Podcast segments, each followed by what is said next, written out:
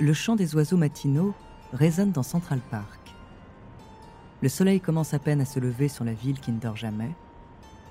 Bientôt les rues de New York seront pleines de taxis, de businessmen, de food trucks. L'odeur des hot dogs et du café chaud inondera les trottoirs. Mais il est encore tôt. Vers 7h30 du matin, un homme part de chez lui en embrassant sa compagne. Ils ont tous les deux la trentaine et attendent un enfant.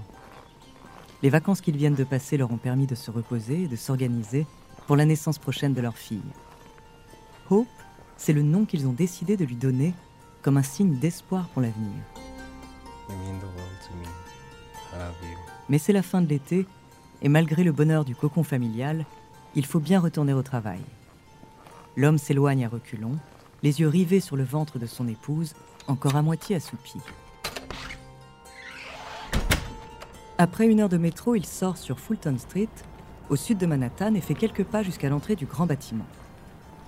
Il montre son badge d'ingénieur en structure et la sécurité le laisse passer.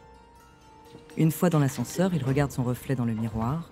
Son crâne commence déjà à se dégarnir. Il a de bonnes joues et les traits rebondis. Ces derniers mois ne l'ont pas aidé à garder la ligne, mais peu importe, il a le visage d'un homme heureux.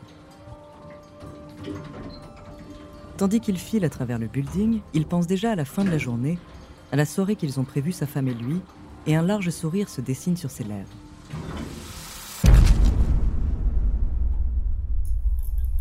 Soudain, il sent une grande secousse parcourir les parois de l'ascenseur.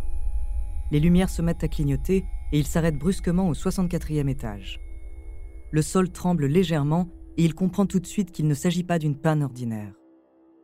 Il est 8h46 très exactement ce jour de septembre 2001, le 11 septembre 2001, et ce qu'il ne sait pas encore, c'est que 29 étages au-dessus de lui, un Boeing 767 vient de percuter de plein fouet la tour nord du World Trade Center où il se trouve en ce moment même.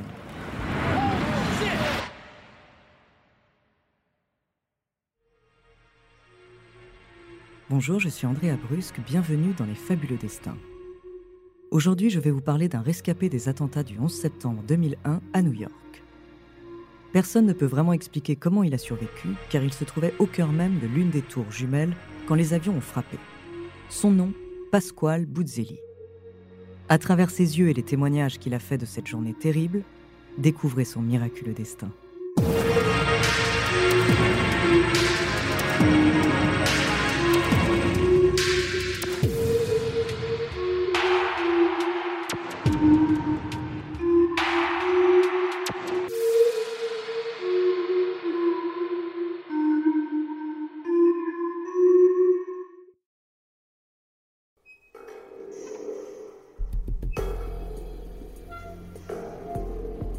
Depuis l'ascenseur, Pasquale Guzzelli sent trembler toute la structure de la tour jumelle nord. Évidemment, il n'a aucune idée de ce qu'il se passe réellement, mais quelque chose de grave est à l'œuvre, il en a la certitude. Il parvient à se frayer un chemin hors de l'habitacle et rejoint le bureau du 64e étage où des collègues attendent, l'air inquiets. Personne ne sait quoi faire. On leur a dit de ne pas bouger, alors ils obéissent aux consignes de sécurité, mais Pasquale veut en avoir le cœur net. Il appelle aussitôt Louise, sa compagne enceinte de 7 mois, qui s'était rendormie dans leur lit conjugal. Et sur sa demande, elle allume la télévision.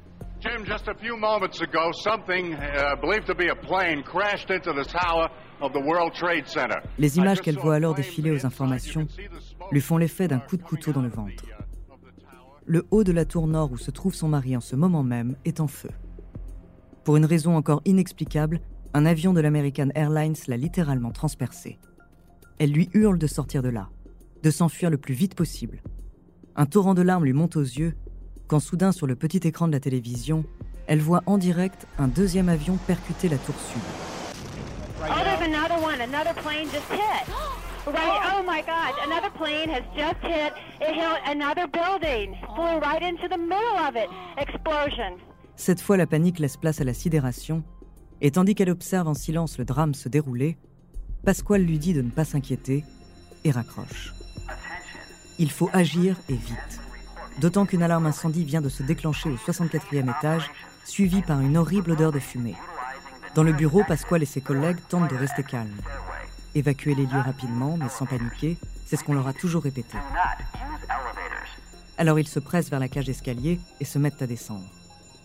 Malgré l'apparente sérénité de leurs pas, la peur se lit sur tous les visages. La nouvelle s'est maintenant répandue. Un avion, ça aurait pu être un accident, mais deux, c'est forcément une attaque.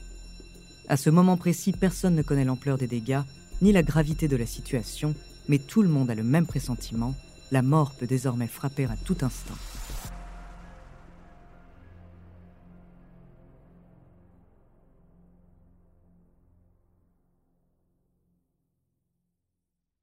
Avant de continuer cet épisode, nous voulions vous remercier pour votre écoute. Si vous voulez continuer de nous soutenir, abonnez-vous à la chaîne Bababam Plus sur Apple Podcast. Cela vous permettra une écoute sans interruption. Ou bien écoutez ce message de notre partenaire, sans qui ce podcast ne pourrait exister. On se retrouve tout de suite après.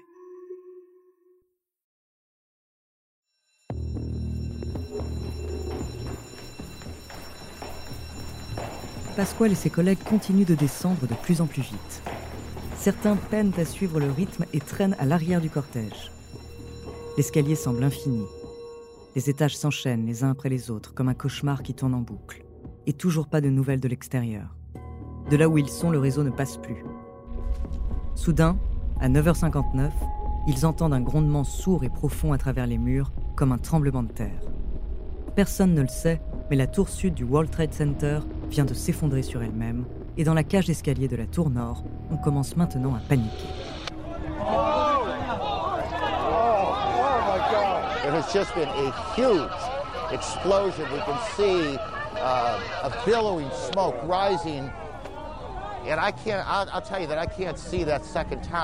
Après quelques minutes de course effrénée, Pasquale Buzzelli arrive au 22e étage. Il lui reste encore beaucoup de marches à descendre pour évacuer le building. Mais il est trop tard. Une intense vibration secoue tout le bâtiment et d'un coup toutes les lumières s'éteignent.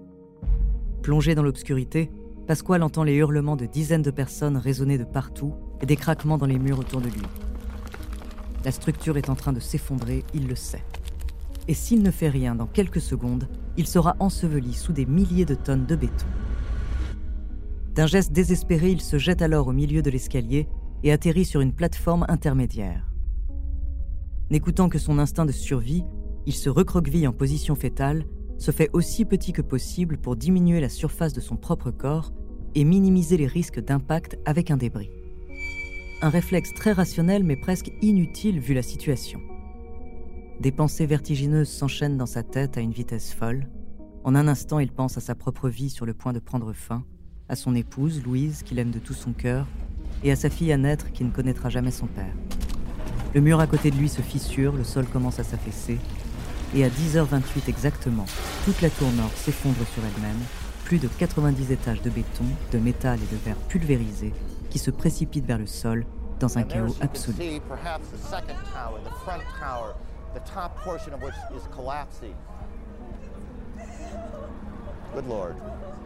Pasquale est projeté dans le vide depuis le 22e étage il chute dans les airs, allongé sur une dalle de pierre qui frôle la paroi du building. Dans un état de semi-conscience, il sent un vent puissant lui fouetter le visage et des éclats coupants projetés de toutes parts lui écorcher la peau. Des flashs lumineux l'éblouissent, son cœur tambourine violemment dans sa poitrine, sa tête cogne contre un bloc de béton. Il perd connaissance. Son corps inanimé continue de tomber sur une centaine de mètres. Louise, pendant ce temps-là, voit son monde s'effondrer en entendant les cris des millions de New-Yorkais à travers la ville et en regardant à la télévision les images de la tour. Son mari ne rentrera pas à la maison ce soir, c'est impossible. Il n'a pas pu s'échapper à temps. Trois heures plus tard, Pasquale ouvre les yeux. Et la première chose qu'il voit, c'est le ciel bleu. En fervent chrétien, il croit bien sûr être au paradis, mais la montagne de gravats autour de lui le rappelle à la réalité. Seul, sur une sorte de perchoir métallique à peine plus large qu'un tabouret, et suspendu au-dessus du vide, il observe, sidéré, le macabre décor. La désolation absolue.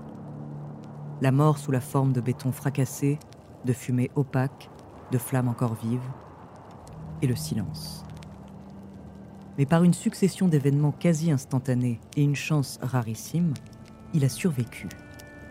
Une vive émotion le submerge alors d'un coup. Le sentiment d'être le seul rescapé d'une catastrophe planétaire le dernier homme encore vivant sur Terre.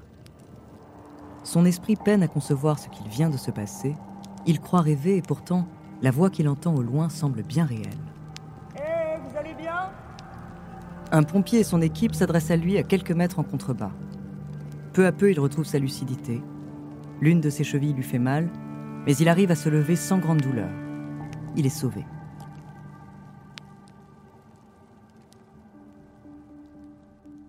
Le soir même, Pasquale rentre chez lui après une brève hospitalisation. Il n'a qu'un pied cassé, de légères brûlures et quelques égratignures. Quand son épouse ouvre la porte et le voit, elle s'effondre de soulagement. C'est un miracle, un véritable miracle qui s'est déroulé en plein cœur de New York durant la journée la plus cauchemardesque de son histoire. Parmi les très rares survivants de cette attaque terroriste, Pasquale Buzzelli est sans doute l'un des plus extraordinaires. Durant ces 20 dernières années, Pasquale s'est senti coupable. Les attentats du 11 septembre ont coûté la vie à près de 3000 personnes. Pourquoi lui a-t-il survécu? Que faire de cette deuxième chance que le hasard lui a accordée? Comment donner du sens à ce miracle? En valait-il vraiment la peine? Ces questions l'angoissent encore aujourd'hui quotidiennement. Une anxiété permanente le hante, mais il a fini par comprendre quelque chose de précieux la seule mission dont on doit se sentir investi après un tel drame, c'est de tenter du mieux possible de vivre une vie normale et heureuse auprès de ses proches.